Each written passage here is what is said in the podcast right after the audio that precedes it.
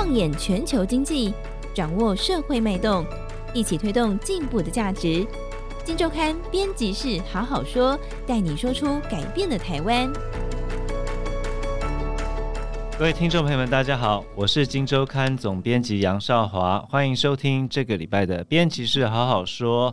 呃，今天我们来聊金周刊最新一期的封面故事，这是第一千三百六十六期。我们的封面故事写什么呢？一场最狠价格战的背后，你应该要重新认识这个狂人哦。这个狂人谁呢？我们的标题：马斯克的魔鬼算盘。所以这个狂人就是特斯拉的执行长马斯克哦。一场最狠价格战，我想这个如果有关心新闻的朋友，或者是你有呃关注电动车呃关心汽车市场的话，你大概会知道，今年在年初的时候，特斯拉。忽然一夕之间疯狂大降价，旧有的车主大概骂声连连哦，因为他们晚可能晚了一天一个礼拜去买车，那这个价格就差得非常多。马斯克一夕之间得罪了全世界太多太多的重要市场的过去力挺他的老车主，他为什么要这样做？这样子的降价在汽车市场也是非常罕见一个策略。他到底脑袋里在想什么？今天跟我们一起聊的是这个题目的主作的我们的同事呃梁如，梁儒好。我们也好，大家好，我是梁如。梁如，马斯克在想什么？他为什么甘愿得罪这么多的过去力挺他的一些老车主？马斯克哦，就是大家都说他是狂人嘛。对，那这个狂人他看起来很疯狂哦。那其实如果回顾他过去各种的商业的决策啊，对，其实他都算过了啊，包括这次其实也是。嗯，他怎么算？这次从最表面上来看，其实就是他要用降价去刺激需求。那这个其实很简单的一个算是经济学的原理，你想要把收入做大，那你的价格上面你可能就是要做取舍嘛，去让这个需求可以催出来这样子。但是这件事情其实在过去并不是这么简单的运作，当然不是，要不然所有的生意都可以这样子。对对对对对，尤其是比如说我们去加油的时候，你就很有感觉嘛。对，比如这礼拜中油宣布降价，你会觉得说，那我下礼拜再加好了，我看下礼拜还会再降价，对不对？那通常宣布涨价的时候，大家一窝蜂了，哦，我赶快去加油这样子。对。但是我们可以看到，这次特斯拉它宣布了降价之后，OK，买气马上的回温。嗯嗯。好，那最新的消息嘛，是说在美国市场第一季整个 Model Y 哈，他们为美国市场准备的库存量现在已经销售一空了啊，才二月上旬哦。对对。那回到刚刚总编问我的说，我到底马斯克为什么要这样不惜得罪这个哈？他原本他力挺他的车主，他也要这样干。那当然跟两件事情有很大的关系啦。好。第一件事情就是，今年大家都知道，整个经济状况其实全球不是太好嘛。对。那今年 IMF 对全世界的预估，其实今年会是一个衰退的一年嘛。嗯嗯。那这个衰退，包括去年开始的通膨，其实都让大家觉得，呃，荷包缩小了。那你会对于很多的预算、很多支出、很多量入为出嘛。对。那所以这件事情其实也影响到了汽车的消费。嗯嗯。对。那所以他要去抵抗的，当然就是一个整个大环境不景气。对。那这件事情确实有。的确也从去年下半年开始影响到特斯拉的需求。嗯，好，我们在这次的封面故事里面，我们的第一块，我们打开，在这个表格里面，我们可以看到特斯拉它在比如说去年四个季度。它的车辆的库存量，对，你可以看到它车子的库存量在每一季都是缓步的增高，其实不是缓步，对，到第四季飙起来，它下半年就飙是飙增吼。对，我跟大家报告一下哦，去年第四季哈，特斯拉库存的车辆是全球是七万辆，嗯哼哼，这个是很惊人哦，因为过去大家都知道哈，这跟大家可能会觉得匪夷所思，尤其是现在有订特斯拉，你会觉得说。哦，我不是妈的，我我都订个车要等个一年这样子哦。过去其实也都是这样子哦，不要说一年了，有人等四年了啊。哦、对对对，就是比如说什么当初什么 Roadster 哦，Model S 那个时候呃，他去发表的时候，其实你都是要等个两三年才会拿到车的哦。但是现在居然出现了这样的一个状况。嗯嗯。那我刚刚说去年第四季它的库存量是七万台，这个很高的，因为以这个疫情前哈的状况来说。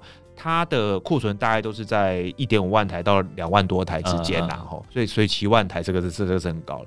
所以其实马斯克他自己也有看到了，他们的需求是有在下滑的。对，哦，这是一件事情。对，那再来第二件事情就是，我们可以从同样哈，我们这个杂志第一块的这个一个比较大的表格，我们可以看到一件事情，就是它的全球的市占率其实是在慢慢的下滑之中。嗯嗯，哦。那这个跟一件事有很很重大的关系，就是现在所有的车厂都知道电动车，都来了，对，是一个不可逆的趋势。像我们知道中国的比亚迪很猛嘛，对不对？对，那去年卖的比特斯拉在中国卖的比特斯拉还要多，所以我们看到特斯拉的市占率，它可能从最早期哈，在这个电动车市场，它的市占率可能是超过五成，对，慢慢的到三成哦，两成五。嗯去年大概是十六 percent，嗯嗯嗯，哦，OK，那当然它还是龙头，对，可是 market share 的减少，这个是算是蛮明显的，对。那马斯克要做的事情是什么呢？他是一个领导厂商，对，领导厂商通常他都会有他那个产品在价格上的，在市场上的那个话语权跟领导权，对，基本上所谓的话最给当就是这样子嘛，哈，定锚效应，在这个价格的定锚效应。这就是龙头厂的一个优势，嗯嗯，他只要去丢出一个价格，大家都只能跟着他。哦。所以你看，你现在去买电动车，你去你去什么现代啊，哦，去什么什么，人家都会跟你讲说，哦，这个车哦，这个电动车哦，比 Model 3便宜多少钱？哦，每个都这样讲啊，啊，这个就是所谓的，那所以所有的车厂都得跟了。所以的，所以我们后来看到特斯拉在一月开始宣布降价之后，你看到福特，对，我可以看到像这个呃中国的一些新创的电动车厂，我印象中是小鹏吧，对，也跟着宣布降价，对，因为那个是一个比价下效应嘛，哦，消费者会觉得说，哎呦，那你之前你可以主打我比特斯拉哦，我比 Model 三便宜十万块啊，现在这个价差几乎快没了，那我买特斯拉就好啦，我买你这个干嘛，对不对？嗯、对啊，所以你看马斯克，马斯克这招很狠嘛，对。他降价，好去催出需求。对，他降价去斩断那个后面追赶他的对手的路，这样子哦。所以你看，这个就是一石二鸟啦。吼，所以你看这个效益其实是很显著的。嗯嗯嗯。对比起哦得罪老车主，说真的，那些老车主很多真的都是所谓的我们叫特粉。嗯嗯。特斯拉的粉丝啦，对，马斯克的忠实信徒啦，就把它想象成果粉就对了啦。嗯嗯。果粉也常被得罪嘛哈。可是你看过果粉很容易会。背弃苹果而去吗？其实少数嘛，Okay. 大家都啊生气了，这气个两三天，然后就就算了这样。那说真的，现在的特斯拉真的就像是大概是十年前的苹果，嗯哼哼，它推出的产品的那个给你的感觉，对，它跟消费者之间的那个关系，对，哦，所谓的那个粉丝经济，嗯哼，这个它就是我们现在这个时代的苹果。马斯克也非常知道这件事情啊，嗯、哼所以这就是一个取舍嘛，哈，一个跷跷板的两边嘛。我、嗯、我们在文章也有写到。一边是特粉哦，支持你的老车主；一边是一群你要再去争取的新的客户，嗯哼，还有另外一边是后面的追赶者这样子哦。那他当然就选择另外一边了，嗯哼，对啊。那目前看起来，哎，的确是有效果，就像刚刚看到了吼，那个美国那边 Model Y 已经卖完了，那中国它在中国的上海厂是特斯拉现在产能最大的一个工厂。现在产能利用率也几乎又回到满载去了，因为去年第四季的时候，那个时候才传出来已经开始降载了，甚至还要延长工人的春节假期。嗯嗯。哦，但是现在显然我们这个狂人哈马斯克这一招真的是很有用，而且说真的，他真的是为全世界。我们这次有访问了这个东海大学王凯丽老师，他说他真的是为全世界示范了一场这个定价的经济学啦。哦，对，就是你到底该怎么样去调整去。用一个他所谓的叫弹性，嗯，弹性的去调整你的价格，然后成功的去把市场的需求给吹出来，又不会去伤害到需求。对，哦，他认为马斯克这一次哦，算是一个蛮典范式的一个示范。那他的供应商应该是乐观其成嘛？一开始大家很担心哦，一开始像我们这种这种跑产跑产业，因为我看你文章写他，大家是担心的。对，照理说它的量起来应该是要很高兴啊。其实以现在来看哈，我记得那个降价事情刚传出来哦，我们自己这些跑产业就就是第一个想到就是说啊，这个供应商大概会被砍价这样。对，但是我们就问了一圈，发现哎没有被砍。那大家都是说你们不能把这个东西想象成 iPhone 那种消费性电子产品哦，对，说砍就砍。我说我们每年的价格都是谈好了。对，哦，但是呢，他们也没到多开心，他们他们就是接着会这样说哈。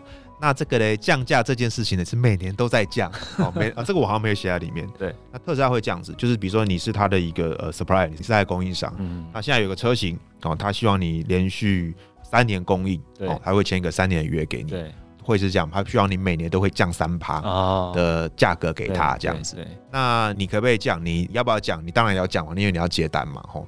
那你价格可不可以报高？就好，我说我把我把价格报高，对。说真的也没那么容易。对，为什么？有一家特斯拉供应商老板就跟我们讲，他说特斯拉是这样子的，他每年呢，他的这个采购的团队会派一批人，大概四五个人哈，到你的工厂的里面哈去驻场一个月，对，拿着码表去每个工站站在那边，看你工站的这个制程呢，哦，是做多久？哦，你你这个工人哈，他在组装一个东西呢要多久？哦，他连这么细哦，他都要把它算出来，然后呢，叫你把这个原物料表交出来。所谓的泵表，哦，他要完全知道你生产这项零组件的成本，对，然后呢，他全部都掌握之后呢，他回去回去算，算一个他认为他觉得哎、欸，你应该得到的利润给你，对对对、哦，然后再跟你去协商那个价格这样子。嗯、其实现在是这样哦，就是像在资本市场哦。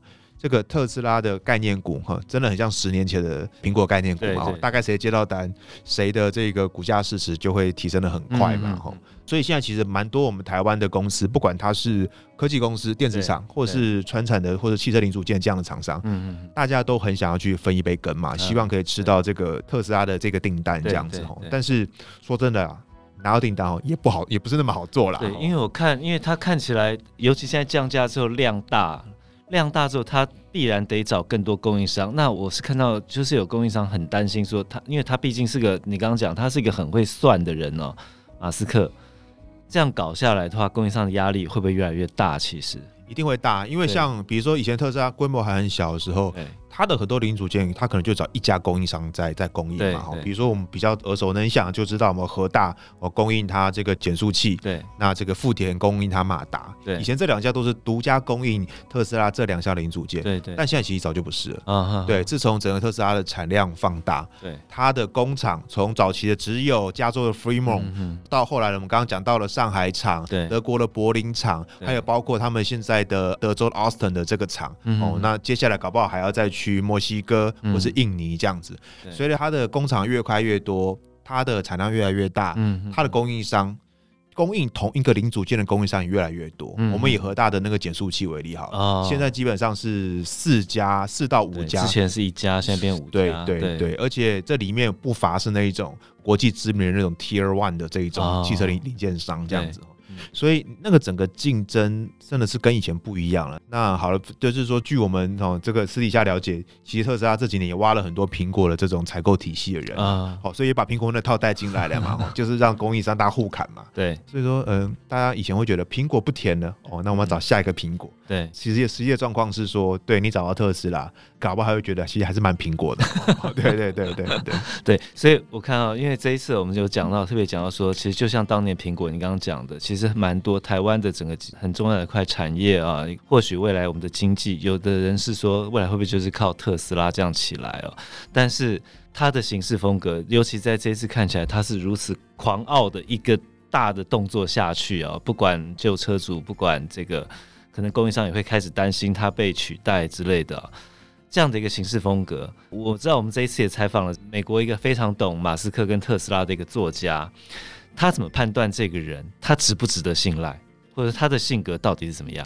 这本书哈，跟大家大家讲一下，这个大概中文版是去年出版嘛，它叫《权力游戏：马斯克与特斯拉的世纪豪赌》。对，所以他是用豪赌来形容。豪赌，对对对。我们采访他一小时哦，嗯，在他的这个言谈之中，在他跟我们的这个采访之中，有两个字会一直出现。对，好，一个就是赌这个字，gamble 嘛，对对。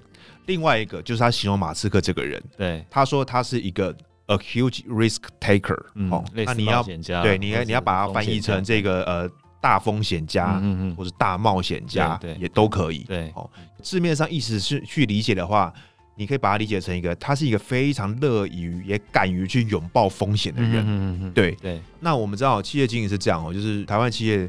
呃，通常都比较稳健嘛，哈，哈，那比较会去担心一些风险嘛，对，那所以同样一件事情，我们可能会看到风险比较多，那再去做决策，对。但马斯克这个人，这个人不是，一本风险再大，他的解读是，只要他在从中他看到机会，嗯，即使只有十 percent 的成功几率，他都要去做到。对，那这个其实要要跟大家讲哈，就是说，对他是个企业家没错，对。那我们台湾人对于企业家通常会会把他想成呃。类似，比如说呃，张忠谋、郭台铭那样的企业家，对。但是马斯克他这个企业家，大家要把他想的比较是一个创新新创公司的创办人的这种企业家，新创企业家或者风险企业家。对。他在做任何的决策的时候，嗯，他决当然决策是明快的，对。然后他对于风险的顾忌。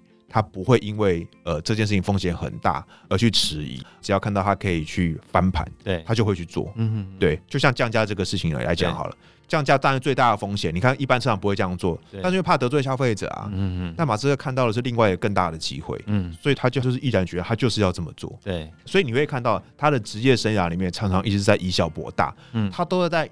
挑战一些大家觉得不可能的一些产业跟跟产品嘛。嗯、我们先把电动车放到一边好了。嗯，哦，我们知道他除了是 Tesla 的老板之外，对，他同时也是另外一家火箭公司，对，民营火箭公司 SpaceX 的老板嘛的 founder 嘛，吼、嗯。那这个在两千年初期他，他他就创办了公司。对，你可以想象那个时候大家会觉得说，怎么会有一一个民间的公司，然后会觉得说自己可以发射火箭？嗯哼哼，对啊。但他就是，他就完全不是这样看啊。对。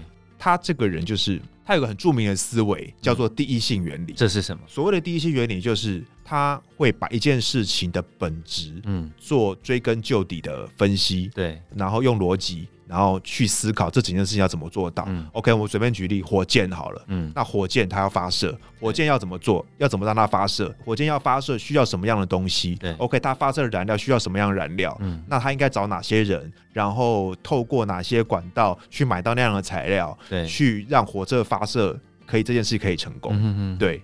他的思维是这样子，他是思维绝对不是所谓的经验法则。对，别人失败，那我会失败；别人做不起来，那我也做不起来。嗯、马斯克他就完全不是一个这样的人。对，所以大家在常常会听到第一性原理，第一性原理，其实简单一想就是这样子，就是这个东西就是在经验法则的对立面。对，他会去追溯到一件事情的本质，哦、然后去想我要怎么把这件事情做成。嗯、所以就跟刚刚在讲那个风险跟机会一样啊。对。他看到这件事情的本质本身嘛，然后去想说我要怎么把这件事情完成，而不是一直想说这个啊，那这有可能会失败，别人会失败啊，怎么样，然后就不做。OK，哎，刚刚这位作者，我们有问他一个比较敏感的问题，就是我们知道马斯克他前阵子说了一句话啊，在接受英国金融时报的时候，就说这个建议台湾应该要成为中国的一个特别行政区。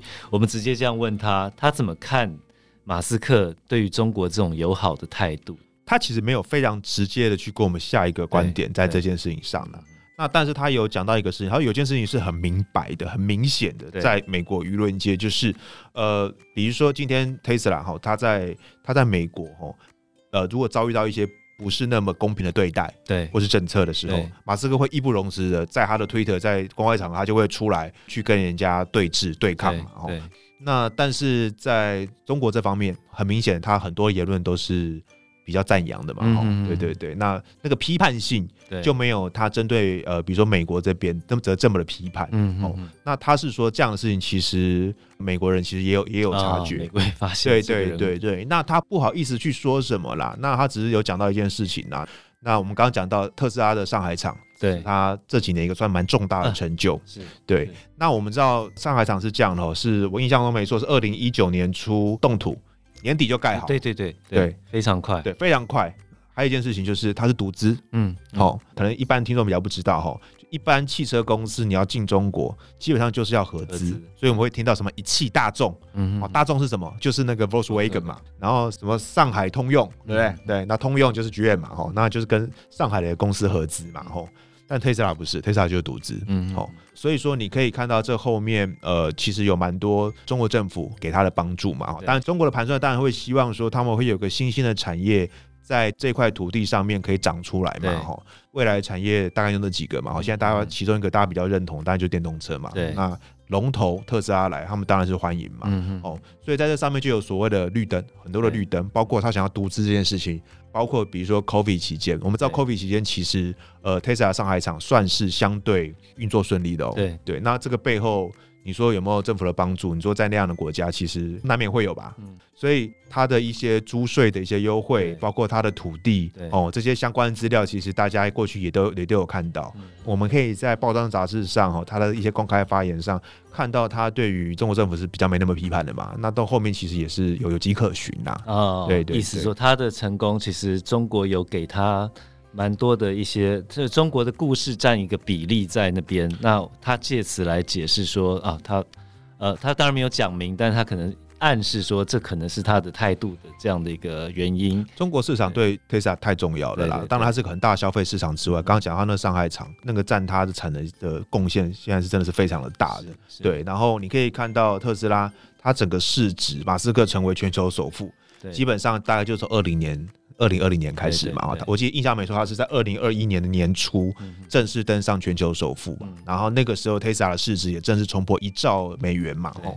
那这个中间就有一个很重要的事情啊，就是他的上海厂落成啊，开始开始生产了。这就是马斯克。我们在说这个呃，他用很罕见的一个价格战，然后撼动了整个的车市啊。这个去年像刚刚梁荣讲，他去年面临到市占率下滑、库存暴增这样的一个处境底下，马斯克动作越来越大，他对整个不管是汽车市场、不管电动车市场，甚至包括台湾的所有的供应链，甚至包括投资者的影响都越来越大。这是为什么？我们必须重新认识一下马斯克这个人，他给人狂人的印象。这一次我们除了在论述一些降下的影响之外，我们整理的。过去他非常多有争议的言行，包括他在高档卖股票，那他在另外一手用他自己为了选择权，用非常低六块美元的价格认股，这些动作，我们让读者来判断，当一个这样的人开始影响到这么大的产业或者是这个资本市场的时候，我们要不要赌他？就像他自己说的，这是一场赌局啊，要不要赌他？要不要依赖他？要不要信任他？我想透过这一次报道，你可以得到一个更好的判断。好，以上就是今天我们的节目，那谢谢大家收听，呃，下次再见，拜拜，拜拜。